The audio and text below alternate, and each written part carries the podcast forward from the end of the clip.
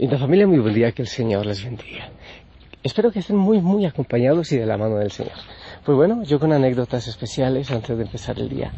Eh, una anécdota es, bueno, que ahora estoy en teléfono prestado, mejor dicho, no prestado, me vine donde Lorita, donde mi vecina, que es de Osana, entonces aproveché para grabar desde el celular de ella porque el mío colapsó.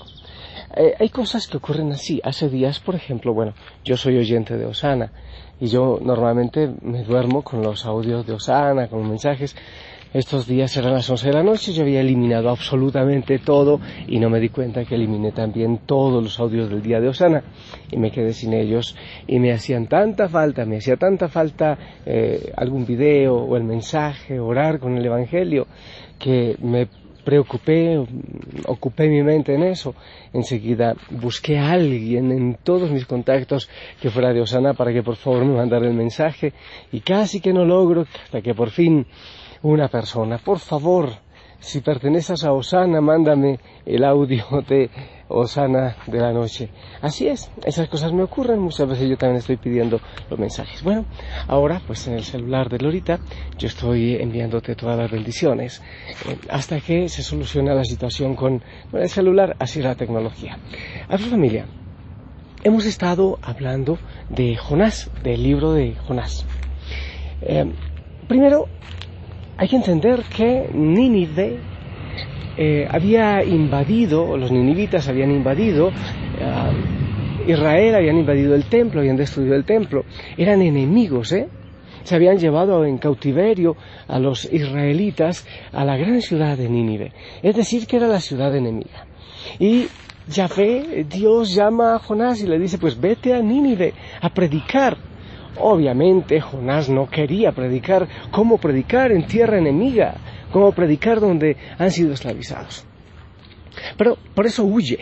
Entonces lo más lejano conocido eh, para Jonás y en el tiempo se creía que era el fin del mundo era Tarsis. Se fue entonces para la costa, para las playas de Tarsis y allí embarcó. Se subió un barco. Ya eso lo hemos visto, ¿no? Antier y ayer.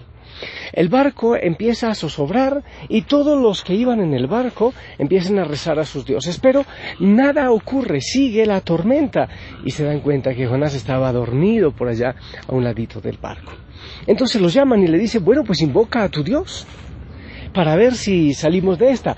El Jonás, que era un cobarde y que iba huyendo de Dios, tiene una actitud de honestidad y le dice, bueno, esto es mi culpa, yo estoy huyendo estoy huyendo de Dios. Entonces ellos dicen, bueno, ¿y ahora qué haremos contigo? Él dice, pues lánceme al agua, nada, bótenme. Así lo hacen, Dios eh, manda un pez grande, una ballena, para que se traiga a Jonás.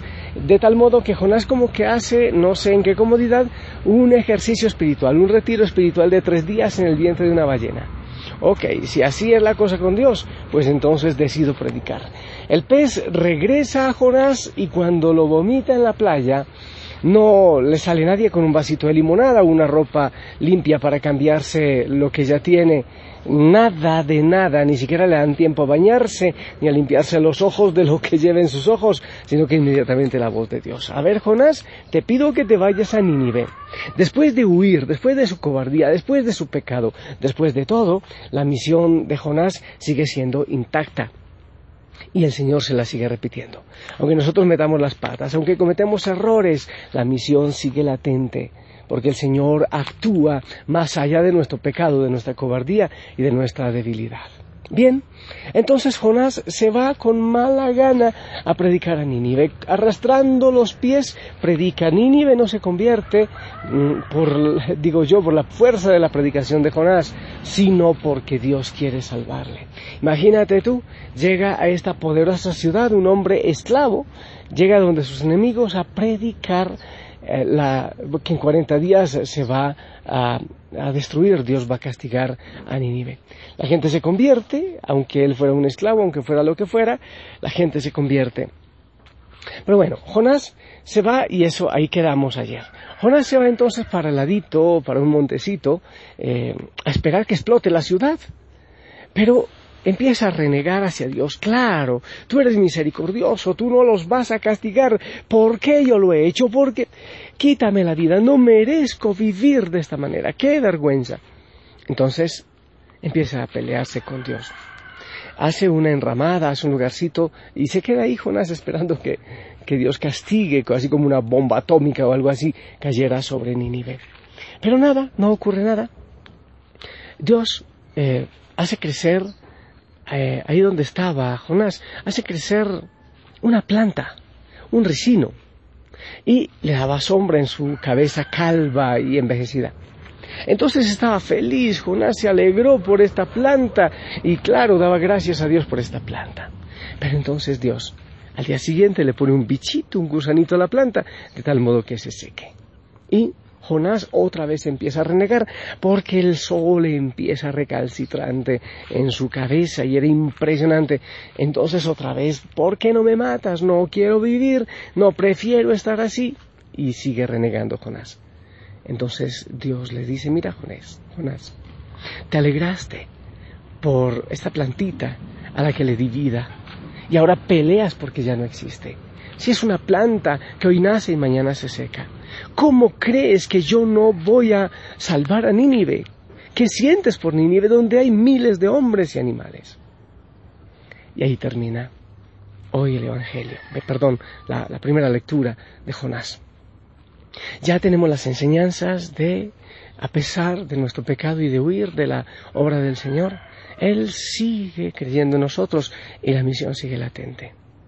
Cuando Dios quiere salvar, así como a Nínive, lo hace a pesar de la flojera, de la pereza con que nosotros anunciamos. Eh, pero también nos ocupamos de muchas cosas que no tienen sentido y nos tragamos el camello, diría el Evangelio. Mira, estaba pensando esta mañana y orando. ¿Cómo es emocionante, por ejemplo, cuando uno ve que hay un perrito que está a punto de ahogarse y, y, alguien casi se hace matar para ir a salvarlo? Es bonito, ¿verdad? O gatitos. Ayer estaba viendo videos, alguien me mostraba en, en Facebook videos donde muchas personas han salvado animalitos y a veces uno se le llenan los ojos de lágrimas de la emoción. Pero en cambio, los países, los senadores, los estados están aprobando el aborto, que es una manera absolutamente cruel de asesinar a un ser humano indefenso. Respetando la vida de la persona responsable del embarazo, porque bueno, esa sí hay que respetarle, la vida de la mamá o, la honra del papá, entonces ella tiene derecho a la libertad y a sus decisiones, pero el bebecito no tiene derecho a optar y nadie que le defienda en los miles y miles de abortos que hay en el mundo. Y estaba pensando eso con respecto a lo de Jonás.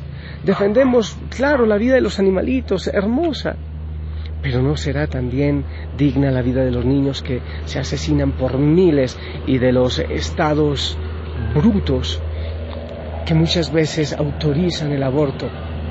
Me parece que es una cosa tan contradictoria. Y es más o menos lo que le dice Dios a Jonás. Te entristeces por una planta, ¿Y qué pasa con Nínive? ¿Qué pasa con toda la gente y animales que hay en Nínive? Familia, el Señor nos pone una misión, una misión hermosa. Y a pesar de todo, Él sigue, mira, es posible que Él te esté enviando a un lugar donde tú no quieras. Nínive, enemigos de los israelitas y de Jonás, pero allá va a predicar y allá lo manda el Señor. Tantas veces el Señor nos muestra misiones que para nuestros ojos no son agradables, porque nosotros vemos miopemente, según nuestra mirada, pero muchas veces y casi nunca miramos con la mirada de Dios, con los ojos de Dios, que nos pide algo absolutamente diferente en nuestra vida y que seguro después nos regalará, regalará la plenitud en eso que para nosotros era maluco, incómodo y feo. No tenemos que escoger mucho, no siempre nuestros proyectos tienen que ver con el plan de Dios, no siempre. Él respeta mucho nuestras opciones. Pero cuando nosotros le entregamos la vida y le decimos, hágase en mí tu voluntad, la voluntad del Señor no siempre tiene que ver con las nuestras.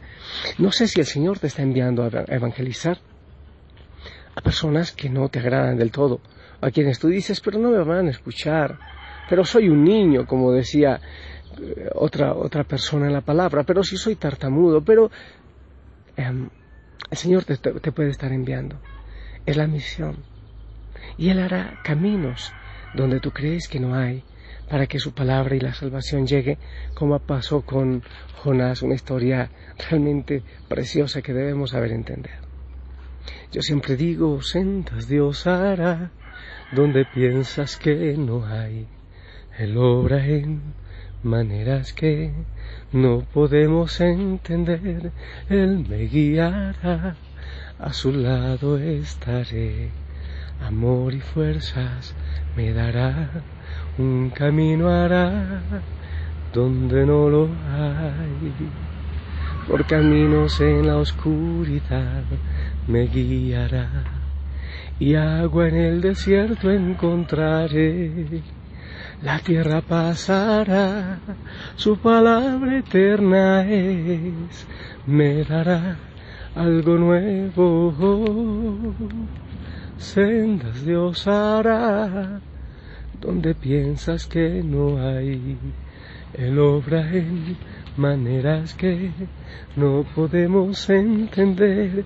Él me guiará, a su lado estaré. Amor y fuerzas me dará, un camino hará donde no lo hay. Mi familia, yo te dejo con eso. Estoy cerca, cerca del Monte Tabor, no es lejos realmente, y espero en algunos momentos también poder venir aquí a hacer los mensajes para que estemos en unión con el Señor y la familia Osana.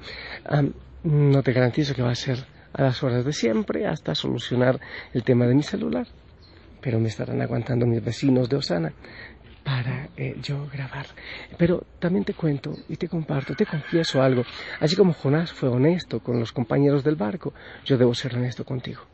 Estoy muy contento, porque es posible que una semana no tenga que responder los cientos y cientos de mensajes que debo responder y entonces aprovecho para hablar con el Señor. Así que estoy muy feliz porque puedo grabar en un celular ajeno y no tengo que responder centenares de mensajes.